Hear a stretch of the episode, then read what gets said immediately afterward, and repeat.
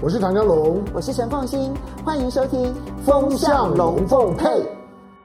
大家好，我是陈凤欣，很高兴在周末的时候跟大家聊聊天，谈一谈在过去所发生的事情呢，我所看到的一些现象，然后来跟大家谈一谈我自己的想法，与大家来分享。好，那这个礼拜呢，其实，在国际上面最受瞩目的就是中国大陆的降息。好，那么这件事情其实是预料中的降息，但是。比预料中降息的幅度要来的小，所以我们其实很立刻的看到了有一些反应啊，就包括像是欧洲股市是下跌的。你要知道，欧洲跟中国大陆的经济关联度其实是非常高的。那么中国大陆呢，当它今年的第一季经济表现非常好的时候，欧洲股市表现也很好，然后就立刻呢还这个创了新高。大家还记得吗？尤其是法国，比如说 LVMH 啊，这个精品公司呢，它的股价还创了新高。那么，但是当中国大陆四月、五月、六月它的经济表现呢，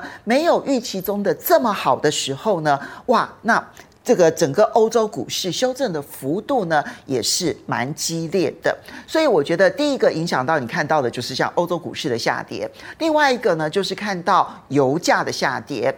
油价当然影响油价的因素是非常非常多的，比如说包括了供给面的问题、需求面的问题。供给面包括了沙特阿拉伯到底它的减产的状况如何，然后每一个供应国它的供应的状况是如何。那么对于俄罗斯的制裁可能会影响到油价。那么当俄罗斯呢避开制裁，还可以让它的出口原油的数量创新高的时候呢，这个时候呢，呃，油价就会下跌，这是在供给面的部分。那么另外一个就是需求面，其实需求呢，重要的就是看两个国家，一个就是中国大陆，另外一个就是美国。中国大陆是全世界的制造大国，所以呢，它的经济好，制造强，那么油价的需求就会上升。那美国呢，其实也是全世界的消费大国，所以呢，如果说它的这些呃这个美国人呢，开车出游啦，然后呢拼命的这一个这个到外面。然后开车啦，汽油的消费多的时候呢，也是属于消费增加、需求增加。那通常来讲，也油价也会跟着带动。所以你把供给面跟需求面拿出来去做检视，就会影响到油价。那这两天呢，你就会看到说，因为中国大陆呢，它的降息不如预期，所以呢，你就看到油价也是跌的。所以，嗯，中国大陆的降息是。事先就知道的，但是降息的幅度不如预期。我们其实从美国股市，然后还有到这个油价，乃至于中国大陆跟香港的股市呢，可以看得出来。好，我们就来讲这一次的降息啊，它的大背景当然就是四月、五月，然后乃至于现在呢，六月都快要结束的时候呢，六月的数据呢，看起来不太妙。你就成长来说的话，都成长，不管是民间投资的部分啦，或者是在消费的部分啦，啊，都是成长。但是呢，你要知道它的基期是相对于去年的四月、五月、六月。那去年的四月、五月、六月是上海封城的时候。上海是中国大陆呢，在这个全全中国大陆呢，这个在不管是经济运转上面数一数二的城市，好 讲我也要讲数一数二，因为呢，它跟北京之间就叫做数一数二哈，所以它的封城以及接下来呢。就不只是上海了，那包括了北京啦，还有包括了深圳啦，那许多这个陆陆续续的每一个城市，它每隔一段时间大概都有动态清零的一些风控措施。那另外还有一个就是呢，因为在去年的这个上海封城之前，上海的防疫工作做的是非常好的，而且它走的就是科学精准防疫，所以呢。几乎上海的运作是不受任何影响。你如果把时间序拉到去年四月之前的话，那么从二零二零年的四月一直到二零二二年的四月那两年期间，其实在上海哦，就日常生活几乎不受任何的影响。不管外界呢，可能偶尔这边有一个这个清零动作，那边有一个这个防疫上面要注意的事情，但是上海几乎是没有什么太大影响，就连戴口罩的人都非常的少。可是呢，二零二二年四月，就是上海的科学防疫这件事情呢，它被打破了这一个他们的这个期待之后呢，整个后续的影响就变得非常的严重。好，所以呢，去年的四五月。刚好就是中国大陆，不管就内需市场而言，或者工厂活动而言，或者民间投资而言，它其实都是受影响最深的时刻点，也是激起最低的时刻点。所以今年的四月，如果就年增率跟去年同期相比的话，当然一定都是好的。所以你看到四月零售消费销售的数字呢，年增百分之十八，嗯，合理。五月年增百分之十二也合理，两位数都是基基本起跳，但是它的成长都不如预期，因为预期其实应该要成长得更高，因为去年基期太低了。那么我们现在。就来看说，四月、五月的经济数据公布了之后啊，其实有很多的外商的投资银行，就包括了像是美国银行啦、野村证券啦，还有高盛啦、瑞银啦，还有大摩摩根斯坦利呢，都调降了对于中国今年经济成长率的预测，他们的速度非常快哦。今年的四月初，他们才。快速的拉高了对于中国大陆经济成长率的预测，因为第一季的经济成长率比预期表现得好太多了。好，去年第一季其实中国大陆的当时没有受到这个风控的影响的时候呢，它的表现是非常好的。好，那四月之后开始快速的滑落，所以第一季很好，结果呢，诶，第一季交出来的成绩单比预期来的好，就没想到四月五月的数字呢，比预期的没有那么的好。它还是成长，但没有预期的这么好的情况之下，你就看到他们纷纷的调降对中国大陆经济成长率的预测。而这里面呢，它的消费者物价指数一直从其实今年三月的时候就不断的有人提起说，如果消费好，怎么可能物价不但没有快速的通膨，相反的，你看到那个物价就一直维持在低成长，大概百分之一左右的这个成长。所以当时其实就很多人不断的提到说，有没有通货紧缩的问题？我觉得通货紧缩当然还不至于，主要原因是因为去年的通，去年呢，其实我们在做通货膨胀的这个估算的时候，一定要把去年的基期拿过来考虑。那去年呢，刚好是全世界油价。还有农粮价格，因为俄乌战争而快速上上升的时刻点。那么，所以呢，你在 CPI 的结构里头，属于石油的部分，属于粮食的部分，它的基期一定是偏高的。那跟去年同期的这个原油啦、汽油啦，或者是粮食相比的话呢，那今年可能就是负成长，所以拖累了整个 CPI。但整体来说，如果你相较于比如说邻近的呃越南啦，哈，邻近的东东南亚的这些国家，乃至于台湾啦、香呃这个呃日本啦、韩国啦，你就会发现哇，这个通货的这个消费者物价指数太低，这件事情确实显现出来消费不够热。那么，当然，你还可以从很多的金融数字拿来做佐证哈。那人民银行他们其实每一个月都会公布，就是这一些融资，包括了社会融资、人民币融资，然后还有包括了一些 M two 啊这一些这个货币供给额的这些数据。从这些数据里头，你也可以看得出来，其实社会上面的借贷需求偏弱，这就代表着是这人人们并不急着要去借钱投资。并不急着要去借钱来买房子，并不甚至于还只要有一点点储蓄，先拿去还贷款，好，还不急着要借贷款，还先急着先去还贷款。而另外一边又看到的是储蓄的总存款金额快速的成长，五月份呢新增加了一兆四千五百亿人民币。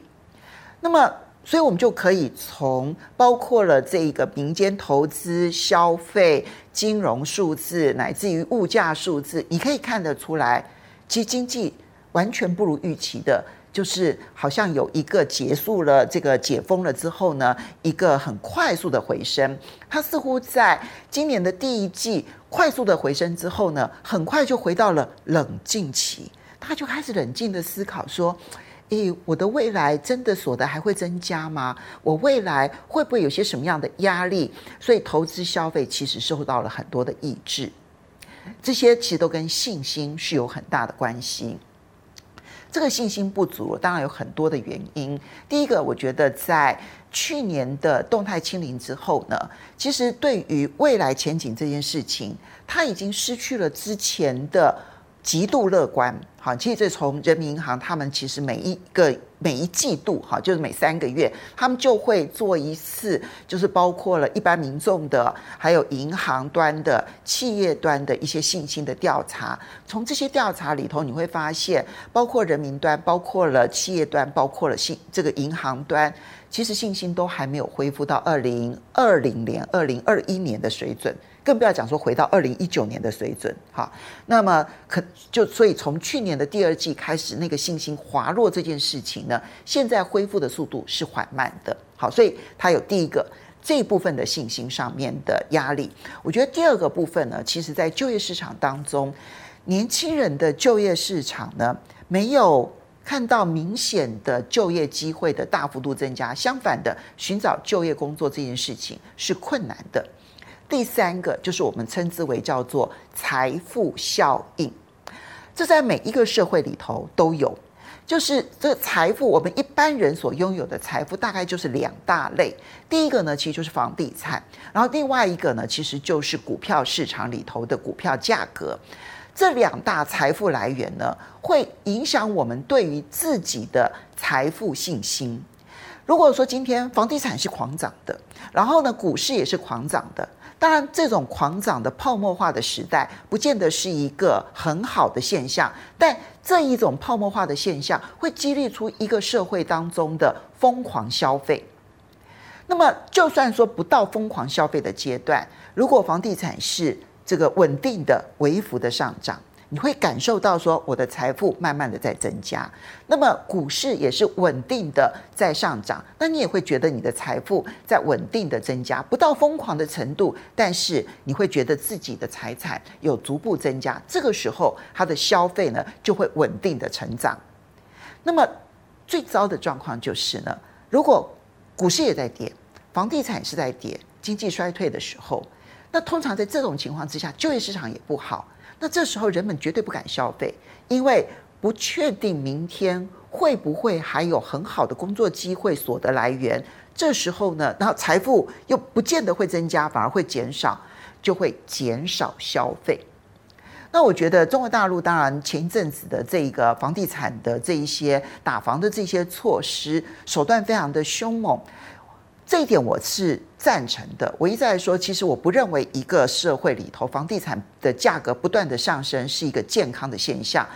它很不健康，它会有短期的财富效应。可是呢，就长期而言的话呢，一个社会的消费呢的力道会被这个房地产高高高昂的房地产给拖垮了。我想在台湾，我们自己感受也很深刻。如果说我今天这一辈子赚的钱都必须要努力的拿去还贷款，我哪有钱去消费呢？如果我这一辈子的目标就是存个自备款，然后去买房子，然后呢，接着就去还贷款，这个国家的这个消费力道是释放不出来的。好，所以长期来看，房地产的价格大涨，对这一个社会它的建立内需市场，绝对是一个不健康的一个一个情况。所以。适当的打房，让这个房地产呢不能够再成为这个嗯大家呢去炒作的来源。这件事情其实我我是支持的，但问题是你要借由房地产的财富效应，然后来让大家敢于消费，这就是不可能。相反，它可能就会有压低信心的一个很重要的来源。那另外一边你就必须要靠股市了。可是股市又跟经济结构有很大的关联性，哈，那这个，嗯，我我们只我们可以大略的来讲，就是呢，在中国大陆的股市当中呢，属于它在呃政策上面要去扶植的这些产业，在权重上面占比太少。可是呢，传统的产业，那么它相形之下，它的权重占比是比较高的。好，你你可以，它现在权重占比最高的大概就是金融业啦，还有像是酒类啦。但事实上，可能政府政策上面扶植的，可能就是那些技术密集的，可是它的占比相对是比较偏低的。所以我刚刚分析了这三件事情，第一个部分的信心，我觉得它需要时间。好，那这个没有什么特效药。可是呢，第二个部分呢，就是就业市场这件事情啊，我又觉得他现在呢，你看到年轻人的就业市场，当然，嗯，城镇失业率降到百分之五点二，他确实有看到一个从去年的高点开始往下降的一个趋势。可是年轻人的失业率呢，在城镇失业率往下降的时候呢，年轻人的失业率就十六岁到二十四岁的年轻人失业率却是不降反升，它反映了。两个状况，因为你就要去想，十六岁到二十四岁是一个什么样子的族群？他会去找，就他如果现在没有在就学，就没有在念大学的，没有在念硕士班的，那通常就是高中毕业，然后初次进入职场，大学毕业初次进入职场，还有硕士毕业初次进入职场。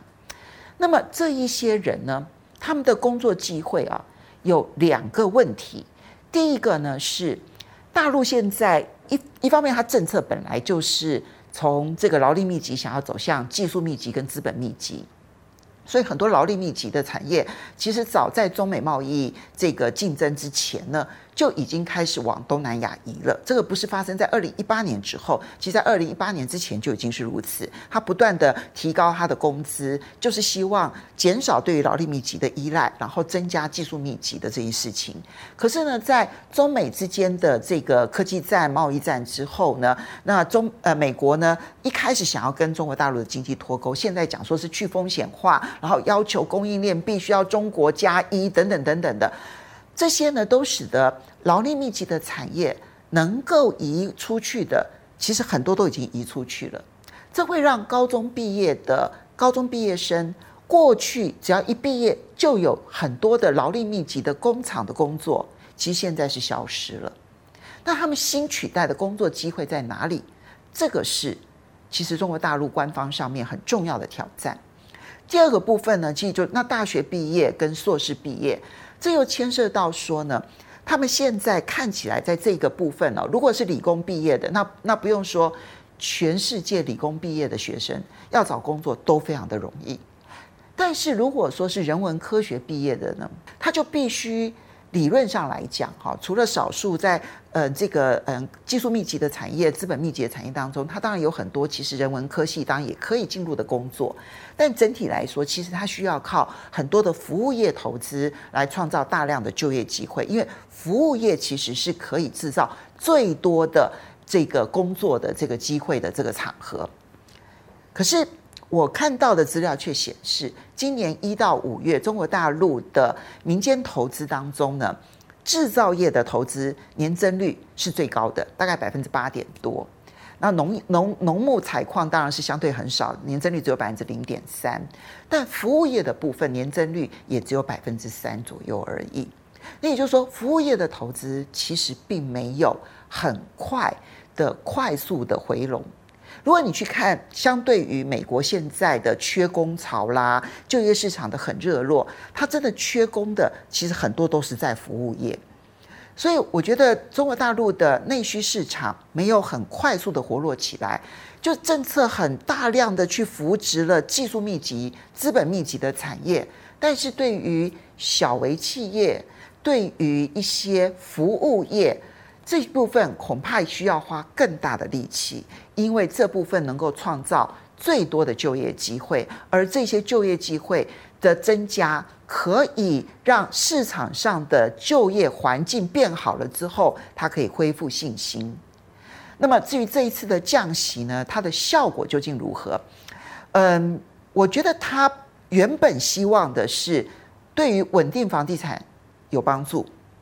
对于把存存款逼出来去做投资这件事情有帮助，但现在市场的反应是如此。你的存款呢，降息是十个基点，就是零点一个百分点，但你的贷款就是 LPR，它是几乎所有的贷款去对照出来的，它叫它本来就是叫做贷款市场的报价利率啊。那这个部分呢，你也是降十个基点，零点一个百分点，这样不够。嗯，市场现在的看法是说，你要不对称，你存款利率呢可能只降十个基点，嗯，但是呢，你的贷款利率这个地方应该要降十五个基点，这个时候呢，你的政策所能够发挥的刺激效应才够强。那么，当然我也觉得也可以看得出来，就中国大陆这一次的降息啊，它的还是很小心翼翼，他非常担心那一种快速的宽松货币呢所产生的后遗症，他非常的害怕，所以走的是那种很谨慎的、很小心翼翼的路。但是现在看起来，市场上的反应是效果不够。我觉得整体来说呢，在观察中国大陆的股市的时候呢，这件事情很重要。我一直在讲强调它的政策面很重要，它的政策面想要刺激经济没有问题，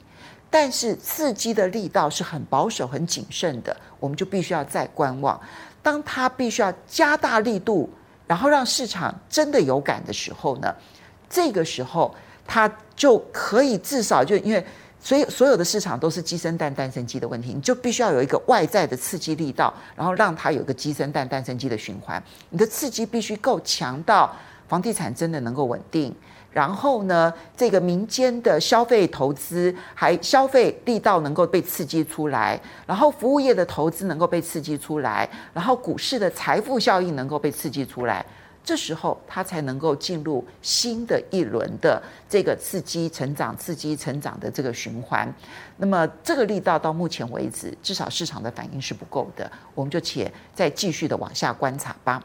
好的，我是陈凤馨，很高兴在周末的时候呢，跟大家聊聊天，谈一谈我过去所看到的一些事情，然后一些想法来跟大家分享。很高兴周末的时候跟大家见面，我们下个礼拜同一时间再见喽，拜拜。